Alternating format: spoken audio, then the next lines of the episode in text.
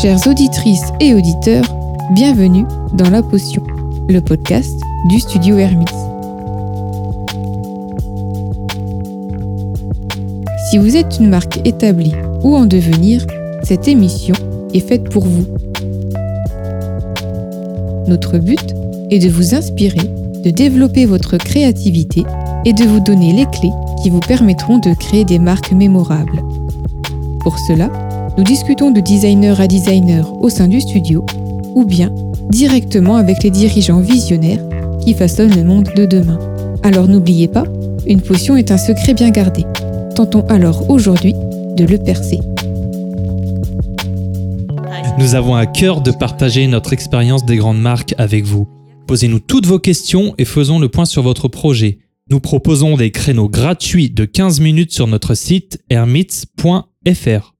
Salut Manon Salut Miguel. Comment tu vas? Bah très bien et toi? Bah très bien. On se retrouve pour le 40e épisode de La Potion où nous allons voyager. Voilà, le voyage de la crise de la quarantaine, comme on le disait la dernière fois. Ouais, c'est ça. on va voyager où aussi On n'a pas 40 ans. hein. Non mais du 40e M- épisode. ne me vieillis pas. Oh, dans pas longtemps. là. Ah bah, non, j'y suis là encore. hein. ok, alors le sujet d'aujourd'hui, ça va être euh, déployer sa marque à l'international, tout ce qu'il faut savoir. Tout simplement, c'est rien de plus prétentieux. En fait, l'idée, ça va être plutôt de, de, de, de se poser des questions qui viennent avec le développement d'Internet, en fait. Euh, et avec les achats en ligne. Parce que c'est vrai que c'était une question qui était quand même réservée euh, aux grosses entreprises qui étaient déjà Mhm. bien implantées et qui ensuite allaient euh, s'exporter à l'étranger. Mais aujourd'hui, quand on est une petite entreprise, Mhm. euh, qu'on a une petite boutique en ligne, eh ben on, a, on est ouvert sur le monde. Je dirais même que du coup, ça s'est presque inversé. Parce qu'en fait, Mm. quand on est une, pe- une petite entreprise avec un petit budget, on va commencer par créer une boutique en ligne avant de peut-être se développer, etc. Bah oui, pour exemple, on a fondé, bon, un exemple personnel hein, du coup, on a fondé un, un label de, de cassettes lo-fi, Mhm. hip-hop lo-fi. Voilà, c'est plus un, un passe-temps et qui a pris une ampleur assez sérieuse. Et du coup, euh, paradoxalement, c'est plus développé à l'étranger qu'en France Mhm. à cause de certains points que nous allons aborder dans cet épisode. Euh, on, en revient, on y reviendra peut-être euh, du coup sur ce, sur ce sujet. Ok. Mais du coup, je vais refaire un point sur le but du podcast. Voilà. Mhm. C'est toujours bon de le rappeler que notre but, c'est vraiment d'inspirer nos auditeurs en recueillant la parole donc des dirigeants visionnaires qui, par leur parcours ou leur entreprise, ont su créer des marques disruptives. Mhm. Donc, en d'autres termes, nous voulons faire émerger des solutions pour réinventer sans cesse l'expérience de marque, être au plus proche du public et tendre vers une économie plus éthique. Voilà. Euh, on va peut-être commencer avec, euh, avec une histoire. L'histoire, la fameuse histoire de Hallmark, en fait, qui était une marque très largement commercialisée aux États-Unis et au Royaume-Uni. Donc là, on Mhm. est dans le monde anglo-saxon. Saxon, pardon. Pourtant, euh, bah, cette marque, elle a quand même essuyé un bel échec en France lorsqu'elle a essayé d'introduire ces fameuses cartes de remerciement sur le marché. Mais Pour- pourquoi? Pourquoi? Voilà, tout simplement. Parce qu'en fait, les Français préfèrent écrire eux-mêmes sur les cartes.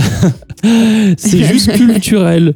Et en fait, en plus de ça, tu sais, bah, il y avait des, des espèces de, de poèmes préimprimés euh, un peu mièvres qui ne Mhm. plaisaient pas vraiment euh, à, à ce que nous sommes des Gaulois réfractaires. Donc euh, après quelques mois, du coup, Almark a, a admis sa défaite et a dû retirer en fait euh, ses produits. Et en fait, ce cas, c'est un exemple de marque qui, qui n'a pas su adapter son produit aux goûts bah, nationaux et n'a pas compris en fait les, ce que je disais, les, les différences culturelles. Mhm. Le problème vient vraiment du fait que la marque s'imagine que les clients sont semblables. Ça, c'est toujours euh, l'erreur qu'on fait quoi, quand, Mhm. quand on voilà, on, et même des fois plus que de se dire ah ils sont tous pareils, hein, les, les clients, euh, on a on se dit des fois oui bah si on est tous pareils, moi je suis pareil qu'eux et du coup je peux me mettre à leur place. Mhm. On en a parlé beaucoup euh, l'épi- l'épisode précédent en fait. C'est le cas des généralités. Et euh, souvent, quand on travaille avec des clients, on a tendance, quand on leur pose des questions sur leur cible, euh, ils ont tendance à nous répondre oui, mais c'est parce que euh, les gens, ils ou, ou voilà, tu, tu vois Ah, cette bah, fameuse oui, phrase. oui, oui. Alors, quand on dit oui, mais les gens aiment bien, non. Quand la phrase commence par les gens, c'est que on se trompe. De toute manière, euh, ça, c'est des biais cognitifs. hein. On Mhm. fait des raccourcis. bon, on en a déjà aussi parlé. Euh, bah, du coup, de ce fait, on s'imagine qu'il y a une espèce de d'homogénéité culturelle. Donc, en utilisant, bah, Hallmark, en utilisant des textes fondés sur la littérature et la culture anglo-saxonne, euh, la marque a quand même laissé les gens indifférents et les a contraints à annuler du coup leur commande. Mm. Euh, et ça, Hallmark illustre encore une fois l'importance de la culture dans, dans les stratégies de, de marketing. Dans cette première histoire, du coup, bah, la, la marque a pris pour acquis que ses produits seraient accueillis comme à l'accoutumée. Cependant, Hallmark a manqué de, de se documenter sur le marché français. Et ça rejoint très bien Mhm. l'épisode précédent. Oui, c'est ça. Sur, euh, par- dans la FAQ, on répondait un peu à cette problématique du positionnement. Absolument. Et bien, du coup, la, le problématique, hein, le, le, Le problématique. Euh, oula, la problématique. euh, Excusez-moi, un peu fatiguée. Euh, le défi, en fait, c'est d'adapter une marque locale tout en restant cohérent à l'échelle mondiale. Et euh, ça, ça reste vraiment du coup un, un dilemme permanent, Mhm. puisque l'identité est censée rester la même. Donc, idéalement, il est important de maintenir donc une position pertinente et unique, même lorsque nous ne sommes pas dans notre pays d'origine. Mhm. Donc, en fait, le danger dans ce parcours euh, international, c'est soit, donc, dans un premier temps, de ne pas prendre en compte les spécificités locales et de rester une marque, donc, entre guillemets, étrangère et incompréhensible. Ou dans un deuxième temps, euh, ça va être du coup, bah, au contraire, en fait, de chercher le plus petit euh, dénominateur commun, Mhm. donc avec une offre ou des produits euh, qu'on pourrait dire passe-partout et sans identité forte. Mhm. D'accord, ok. Donc en fait, la- la frontière entre euh, affirmation et dilution de, de la marque, euh, elle est assez mince, Mhm. parce que ce qui nécessite une, une approche réfléchie et une préparation bah, conséquente, hein, euh, évidemment. Et euh, pour cela, en fait, c'est vraiment essentiel d'avoir une connaissance approfondie des clients cibles. Ouais, c'est ce qu'on disait. Donc c'est ce qu'on disait juste Mhm. avant, mais, Mhm. euh, mais aussi bien en B2C euh, qu'en B2B. Ouais, c'est la même chose. Euh, voilà, en fait, ben, pour ça, on va utiliser des, des approches classiques. Donc, comme on l'a dit, enfin, commençait à en discuter juste avant, mais euh, créer des études, études qualitatives et, et quantitatives. Oui, Euh, Ça, on l'a fait. On en a parlé aussi de, pour les l'Eden Burger. Bon, Oui. là, c'est pas pour l'international, mais c'est un peu la même chose. ah, c'est le même processus. Dès que vous créez une marque, euh, voilà, vous, vous, vous devez euh, réaliser ces études, Mhm. mais lorsque vous souhaitez vous exporter, vous devez les refaire, en fait. Voilà, tout simplement. C'est parce que vous, vous arrivez sur un nouveau marché, donc euh, de nouvelles cibles, donc Mhm. des nouvelles études. Euh, et donc je disais aussi, euh, oui, aux plus innovantes, donc comme par exemple l'ethnologie ou la sémiologie. Voilà. La sémiologie, la Oui. fameuse sémiologie. Moi, je, je préfère le terme de sémiotique, mais bon. Oui. Voilà. Bah, du coup, on peut aussi citer le constructeur euh, automobile chinois GAC Motor, Ah, c'est original. qui en fait, bah, à l'issue d'une analyse bah, culturelle et, et des consommateurs détaillés, Mhm. a choisi du coup de changer le nom de sa marque en Trumpchi. Trumpchi. Enfin, c'était son nom, Trumpchi.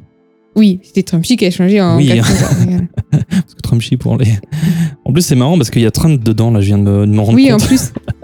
Bah, c'est vraiment aussi pour ça. hein. Donc en fait, pour favoriser, Tu crois, tu crois que Bah. c'est plus pour. bah, pour favoriser leur arrivée aux États-Unis, qui était en 2019. Donc je pense que ça joue énormément. Il y a une part. euh, Ouais, non, je pense pas trop. Oui, bon, pe- peut-être. bah, c'est pas la seule raison, mais euh, bah, c'est pas la raison principale. Mais je pense que ça joue quand même. Oui, c'est juste que c'est pour enfin, mieux s'assimiler, quoi, c'est tout. Oui. Bah, GAC Motor, c'est tout de suite plus parlant Bah, en ça fait. fait General Motors. Oui, tout. voilà. Bah. Donc en fait, le, le groupe deviendrait alors du coup ça, c'est le, le premier constructeur chinois à entrer sur le marché américain. Et ouais. Et peut-être qu'on va aussi rappeler euh, une autre histoire, qui est plutôt un mythe. Euh, Laissez-moi vous raconter euh, cette bévue marketing de ce mythe urbain des années 70. Cela euh, bah, peut nous apprendre beaucoup sur l'importance de la sensibilité culturelle et les choses à faire et à ne pas faire lorsqu'on veut exporter sa marque à l'international. Alors, on va, on va commencer par la soi-disant histoire réelle. hein. Le fabricant euh, euh, que tu connais très bien, j'imagine, suédois d'aspirateurs Electrolux a vendu avec succès quand même hein, des produits au Royaume-Uni en utilisant le slogan Nothing sucks like Electrolux. Ou en français, rien ne craint comme Electrolux. Hein, ça, euh, Voilà.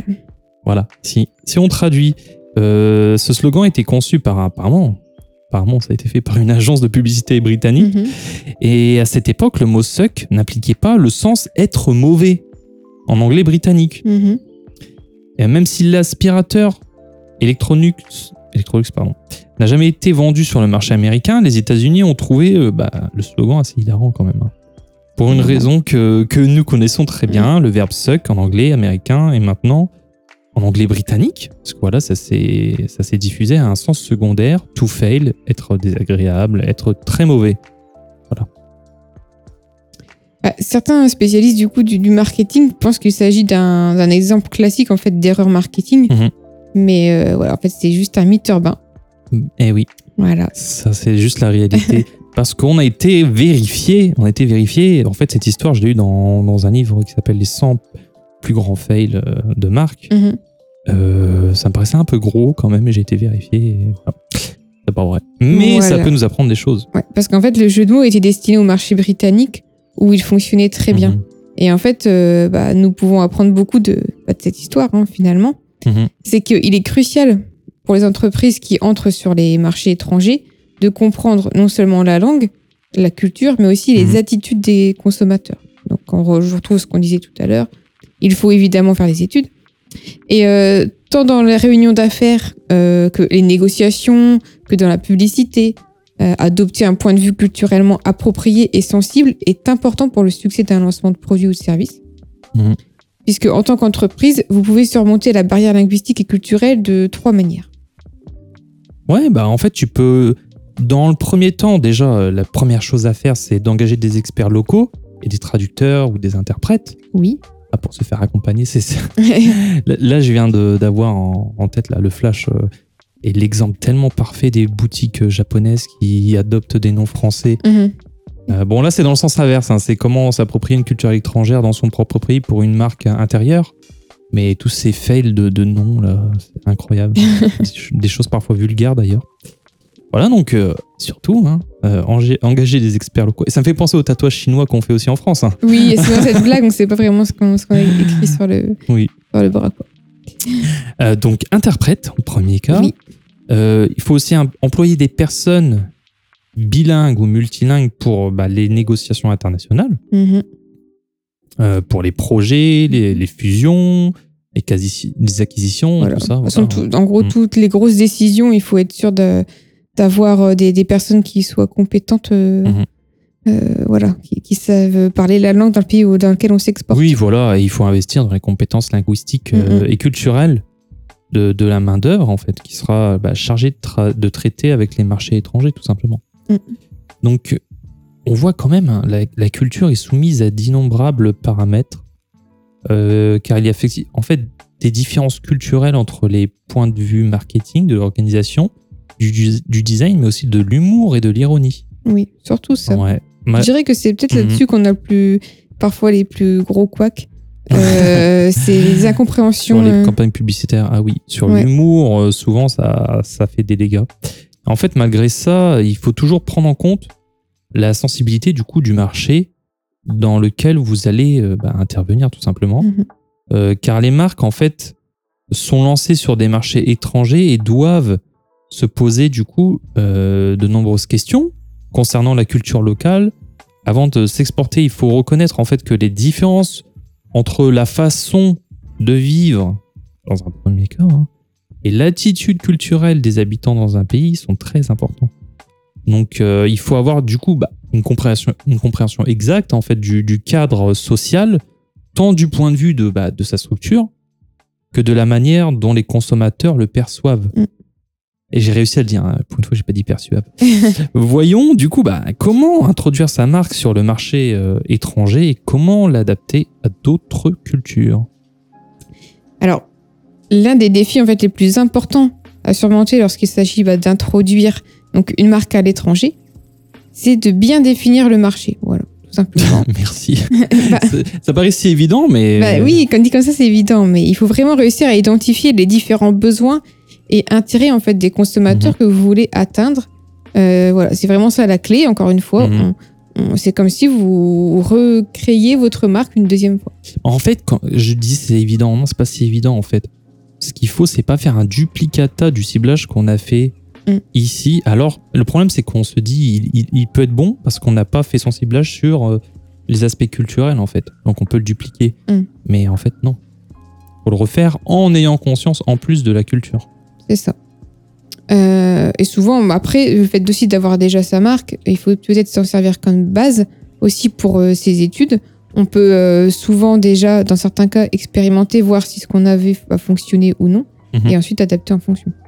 Mhm. Euh, mais vous devez du coup vous intéresser surtout à la composante bah, culturelle de votre marché, mais Mhm. pas seulement. Parce que vous devez aussi identifier en fait la segmentation en fonction bah, des caractéristiques du marché et des tendances. Puisqu'encore une fois, les tendances, ça varie aussi d'un pays ou à un autre. Absolument. Et donc, pour définir le marché, il est important d'identifier les segments qui existent. Donc, de nombreux facteurs sont à prendre en compte, hein, comme euh, la taille de la population, le revenu moyen et les secteurs où vous envisagez d'entrer. Donc, l'idéal, c'est de bien cerner la demande du marché. Euh, voilà, hein, par exemple, la population, les groupes d'âge, niveau de vie, euh, etc., Mhm. etc. Et de se concentrer ensuite sur les consommateurs. Donc, l'identification des segments et des caractéristiques doit être faite avec soin, Ouais. toujours. Et du coup, c'est à ce moment qu'il faut prendre en compte les, les différences culturelles, en fait. Parce que les exigences du marché se situent bah, au niveau de la perception. Mhm. hein, la communication visuelle, c'est de la perception. Qui est en fait très différente dans les pays. Euh, les usages et les comportements peuvent être différents. Voilà. Mhm. Et c'est pour ça qu'on est souvent dépaysé quand on va à l'étranger. Pour une marque, en fait, il faut saisir les différences fondamentales des cultures et de ces marchés. Donc, euh, on l'a vu avec les- avec- avec l'exemple d'Electrolux, que la, fasse- que la langue est le premier facteur à, à prendre en compte, en fait, Mhm. lorsque l'on s'adresse à une autre culture. Mais ce n'est pas la seule chose, en fait, on, on le disait, hein, l'humour, euh, qui est une part, une part importante de, de la culture, ça dépend des cultures, hein. et il est primordial, en fait, de, de comprendre ce qu'est, bah, en fait, cet humour. Euh, il peut être très différent des conceptions et des objectifs culturels. Par exemple, au Japon, l'humour est différent de celui des États-Unis. Oui. Ça paraît, une évi- Mhm. ça paraît être évident. L'humour japonais, en l'occurrence, est souvent basé sur l'absurde. Oui. Euh, D'un autre côté, les Européens utilisent beaucoup d'ironie et de sensibilité. Mhm. Et les anglo-saxons sont souvent dans la satire et la critique. Ça, c'est quelque chose de- aussi de culturel. hein. Mhm. Et cela peut être en fait très difficile à comprendre pour un public étranger. Euh, tu sais, par exemple, à notre échelle, on peut citer l'humour anglais, un humour que j'affectionne particulièrement, euh, euh, bien que je sois français. Euh, et on peut citer aussi les Monty Python, Oui. hein, pour les plus, les plus anciens d'entre nous. Euh, bah, en fait, cet humour anglais est souvent mal apprécié par le grand public français. Malheureusement, parce qu'il est mal compris. Mhm. Et de ne pas avoir conscience de cet humour, euh, qui est une, une composante culturelle importante euh, d'un pays, c'est en oublier une pièce du puzzle. C'est ça. Et surtout, en plus, les différences de. de- Il y a aussi. hum, Voilà. Au-delà de l'humour, hein, ça va être vraiment la différence des nif- significations en fait, des couleurs qui va être aussi euh, Ouais, très importante. important. On en parle un peu, mais c'est vrai que c'est un, un sujet aussi très important. Puisque, en fait, entre les différentes cultures, il y a, voilà, il y a- des grosses différences à prendre en compte et à considérer. Donc, par Bah, exemple. Oui, attends, excuse-moi, avant que tu, que tu lances ton exemple. C'est vrai que ça, euh, ça, ça, ça paraît pas vraiment important. Parce qu'on Mm. se dit, bon, ça, on peut s'adapter et au final, euh, c'est vrai que moi j'ai parfois tendance à dire, oui, bon, quand on donne des significations, euh, euh, qu'on prête des symboles à des couleurs, des fois c'est un peu euh, arraché par les cheveux. Ah. Mais c'est plutôt au niveau de la perception plutôt que de la symbolique Mm. aussi. Voilà ce que j'allais dire. Euh, pensez aux feutres de, de signalisation. hein. Mm. On, on- dans nous, en France, c'est communément admis que le hockey c'est le vert et le rouge c'est une stop, alors que dans certains pays, c'est pas du tout le cas. C'est même l'inverse. Mais, Ouais. ce que ça me fait penser, on a aussi tendance, par exemple, à penser, par exemple, euh, assez facilement que euh, le vert, ça va être la nature, voilà.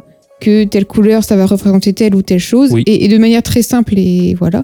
Sauf qu'on prend pas du tout en compte justement cet aspect culturel. Mhm. Et euh, que, d'accord, le vert peut symboliser la, la, la nature dans n'importe quel pays, Oui. mais il y a aussi euh, d'autres significations au vert dans chaque culture.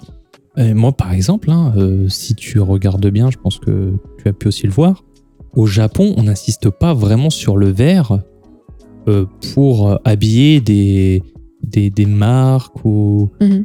euh, soi-disant euh, voilà, naturelles. euh, C'est c'est vraiment intéressant à voir. Et c'est pas une Oui. couleur qui est vraiment très développée. Hein. Mm, mm. Il faudra, faudra se poser la question. Mais là, tu allais me parler du rouge, en fait. Oui, là, je voulais parler du Oui. rouge. En fait, la couleur rouge ou aka est très populaire donc euh, en fait au, au Japon. Ouais. Euh, puisque bah voilà, Déjà, c'est juste euh, sur le drapeau, quoi. oui bon euh, voilà. Mais au-delà de ça, je pense que tout le monde l'a remarqué. Le rouge, il est présent partout sur les sanctuaires, les temples. Euh, c'est- voilà, du coup, ça a vraiment une signification qui est très ancienne, puisque depuis des temps euh, immémoriaux, la couleur rouge était considérée comme un moyen de faire fuir en fait les mauvais esprits. Donc autrefois, les prêtres shintoïstes étaient vêtus de rouge, et euh, maintenant des tabliers et des casquettes rouges qui recouvrent souvent les sculptures de Jizo ou de Kitsune. Mhm.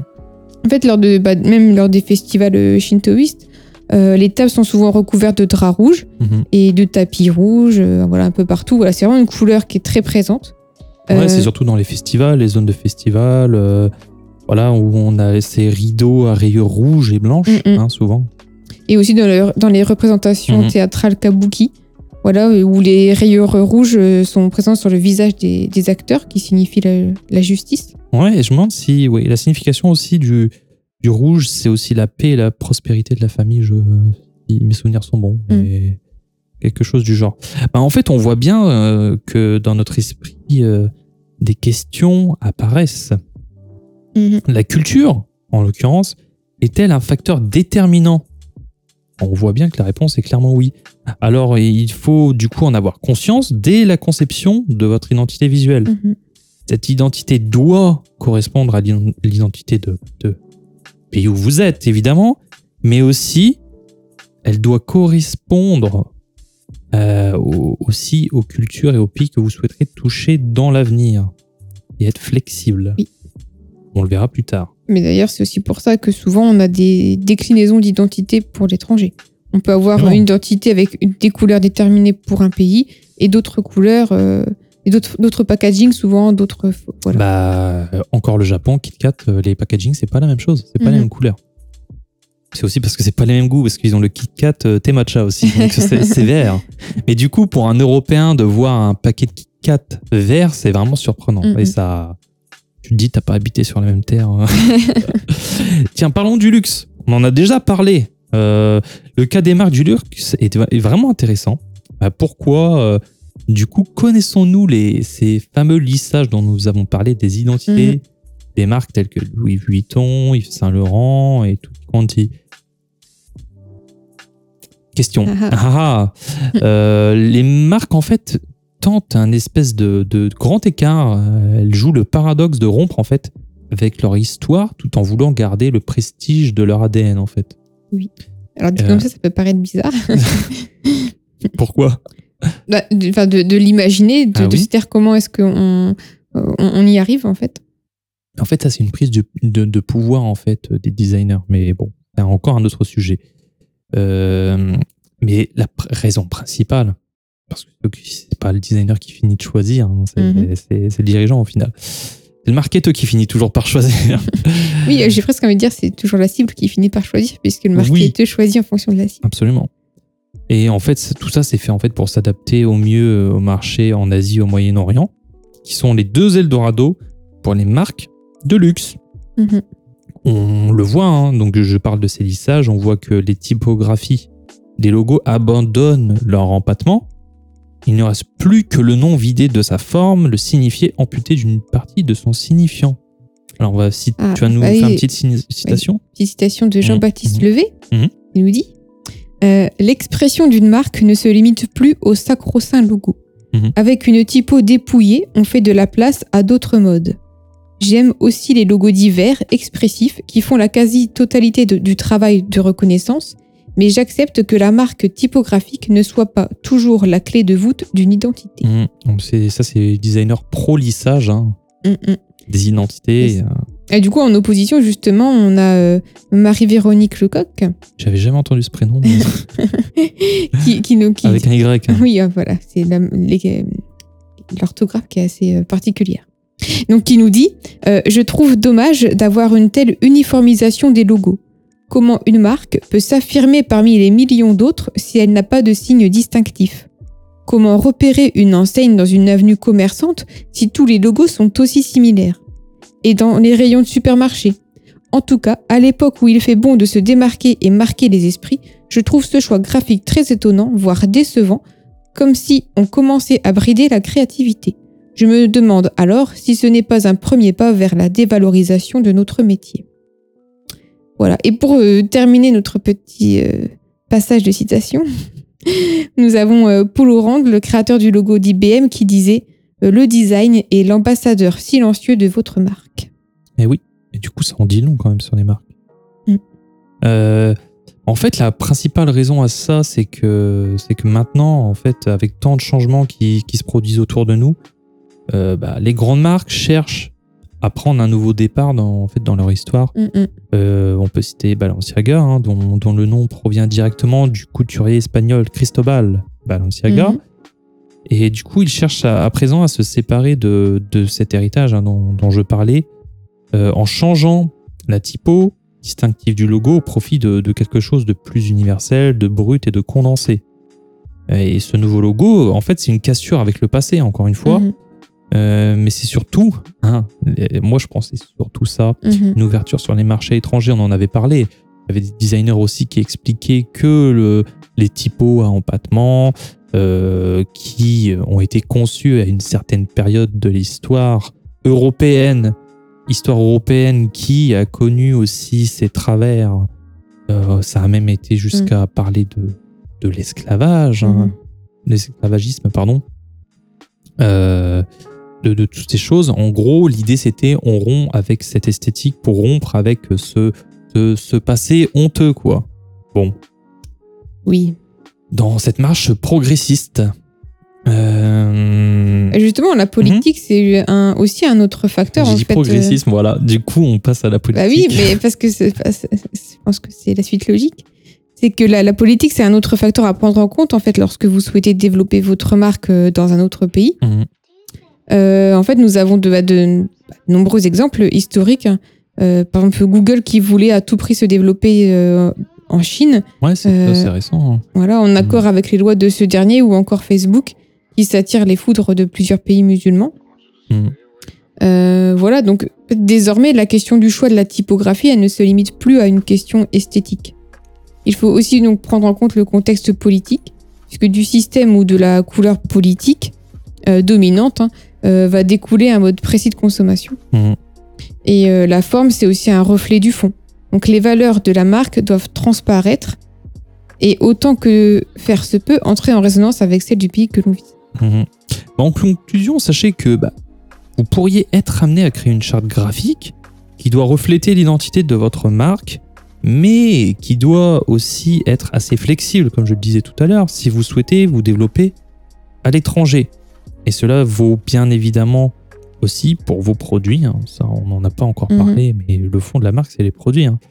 Euh, la formule du Coca, par exemple, elle est différente dans chaque pays. Oui. Et la salade des McDo français provient de nos agriculteurs locaux, de nos terroirs qui font toute notre fierté. Enfin, c'est ce qu'ils disent. hein. voilà. Oui. Bon, bah en tout cas, euh, c'est- ça rejoint ce qu'on disait aussi la dernière fois, c'est que euh, je crois qu'on l'avait évoqué dans la FAQ, non? Peut-être. Je ne sais plus. On parlait de McDo. Euh, on disait justement qu'ils se, en tant que mauvais exemple, qu'ils s'adaptaient euh, à leur cible en fonction de, de ça. Oui, après, c'est toujours facile de taper sur les grands. voilà.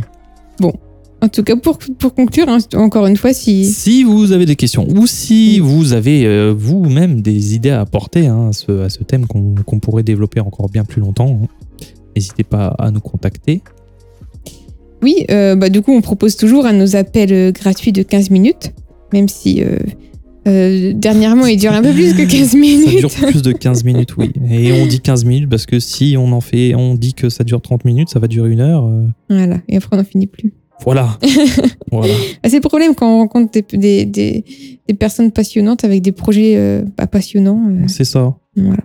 Après, si voilà, si les créneaux sont, sont pleins hein, parce qu'ils partent assez vite, euh, il y a Instagram. N'hésitez pas à nous suivre et à, et nous faire un petit message. Ça fait toujours C'est vieux plaisir. qui disent faire un message. Envoyez un petit texto. un petit texto sur Instagram, là. Non, on envoie un DM. Ah. Et voilà. Et surtout, euh, à la, à la semaine prochaine, et n'oubliez pas Oui. que une potion. Et un secret bien gardé. À la semaine prochaine maintenant. À la semaine prochaine.